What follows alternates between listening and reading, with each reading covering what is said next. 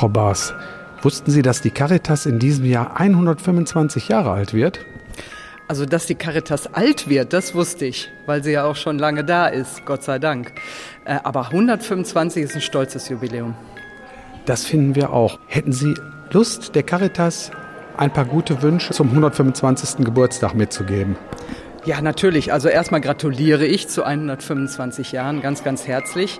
Und ähm, ich habe es gerade schon erwähnt, die Caritas wird gebraucht, ist ein äh, wichtiger Verband, ähm, der seit eben 125 Jahren eine wichtige soziale Arbeit leistet. Und äh, dafür möchte ich mich auch bedanken. Ich glaube, das kann man auch im Namen ja, der ganzen Bundesrepublik sagen. Auch, äh, und natürlich auch hier in Duisburg, meiner Heimatstadt, wo die Caritas auch sehr präsent ist.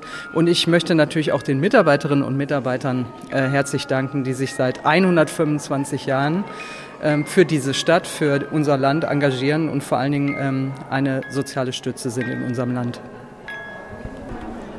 Sie hören Caris Sounds, der Klang der Nächstenliebe, der Podcast zum 125. Geburtstag der Deutschen Caritas. Das waren die Geburtstagsgrüße unserer Bundestagspräsidentin Bärbel Baas.